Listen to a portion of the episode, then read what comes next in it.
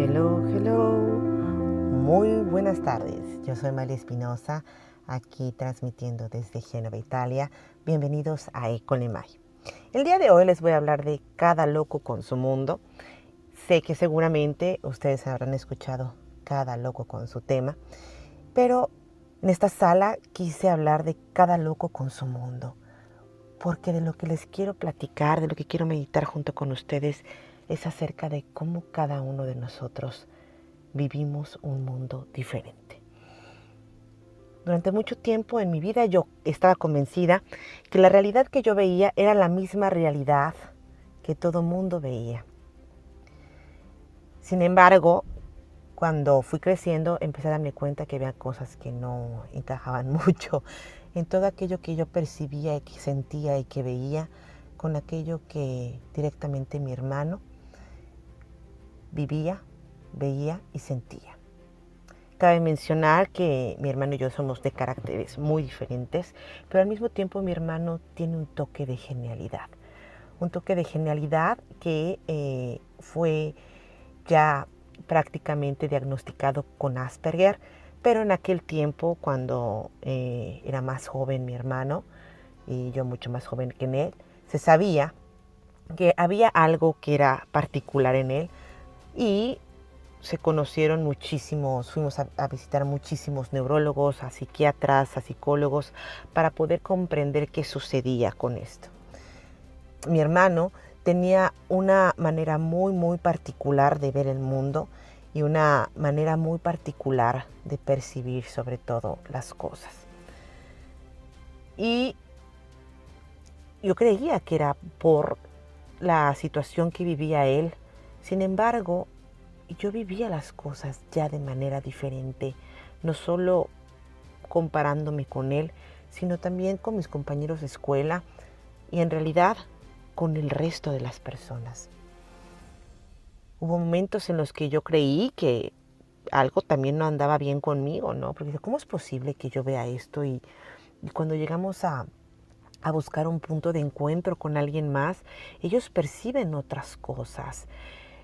Y fue hasta que estudié lo que es la programación neurolingüística cuando me di cuenta que nosotros, cuando nacemos, vemos un mundo sin significado. Y conforme nosotros vamos viviendo y conforme nosotros vamos recibiendo creencias y valores dentro de la educación que nos dan nuestros caregivers, nuestros padres, nuestros abuelos, las personas que están alrededor de nosotros, vamos acumulando información.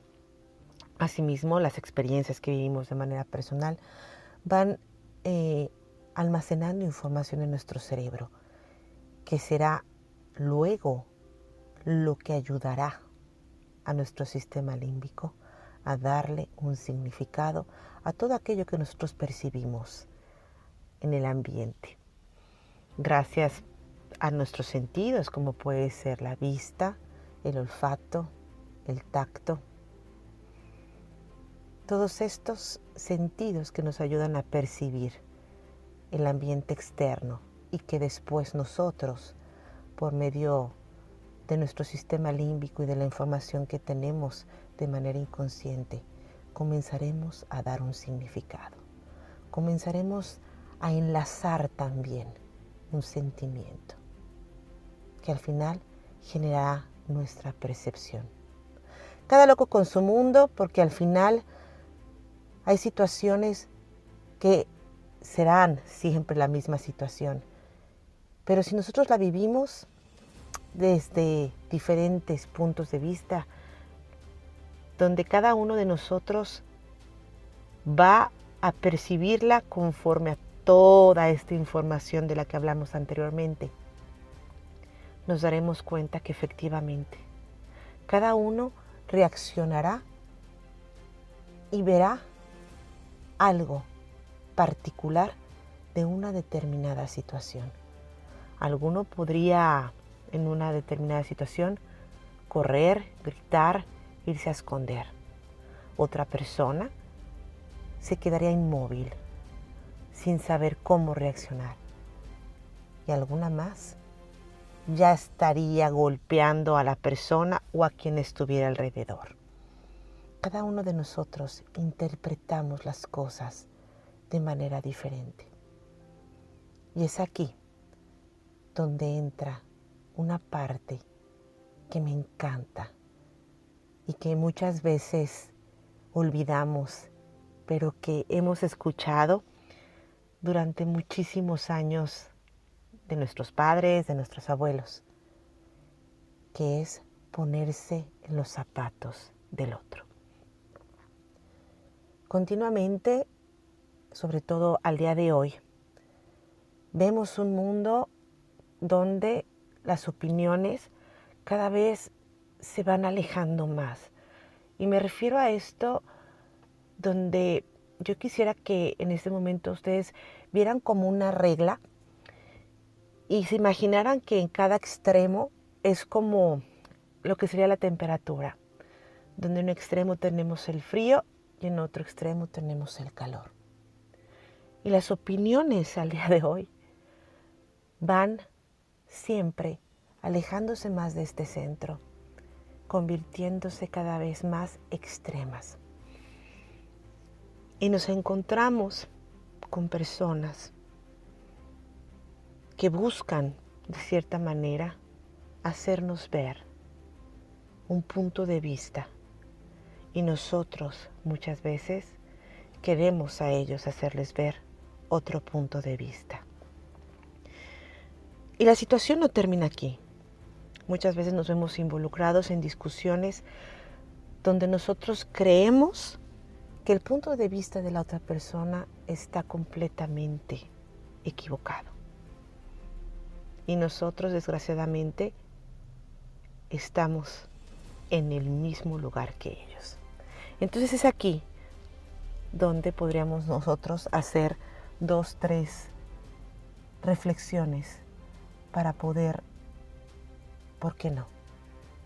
Ponernos en los zapatos del otro pero al mismo momento, al mismo momento, reflexionar que si yo estoy percibiendo toda esta polaridad en la otra persona, solo puedo percibirla porque yo estoy en otra polaridad. Y el poder acercarme a la otra persona, el poder preguntar y comenzar a indagar cuál es la razón por la cual él puede estar viendo las cosas desde este punto de vista, seguramente me va a ayudar a tener la posibilidad de acercarme no solamente a esa persona, sino a mí mismo. Porque si yo logro ver en esa persona esta información, es solo, única y exclusivamente porque esa información la tengo yo. ¿Y a qué me refiero a esto? Me refiero a que nosotros, como seres simples, mortales, nosotros solo podemos distinguir aquello que conocemos, aquella información que nosotros tenemos codificada en nuestro cerebro, a la cual consideramos familiar. Si yo te pido a ti que vayas a buscar una herramienta particular, seguramente tendrías la posibilidad de traérmela si la conoces. Pero si tienes cero conocimiento de la materia a la que yo me dedico y te estoy mandando a buscar una herramienta especializada con ciertos milímetros, es, eh, propio específica para una cosa en particular, seguramente tendrías muchísimo más dificultad en encontrarla si yo no te hago una descripción física y te voy dirigiendo al lugar donde la puedes encontrar.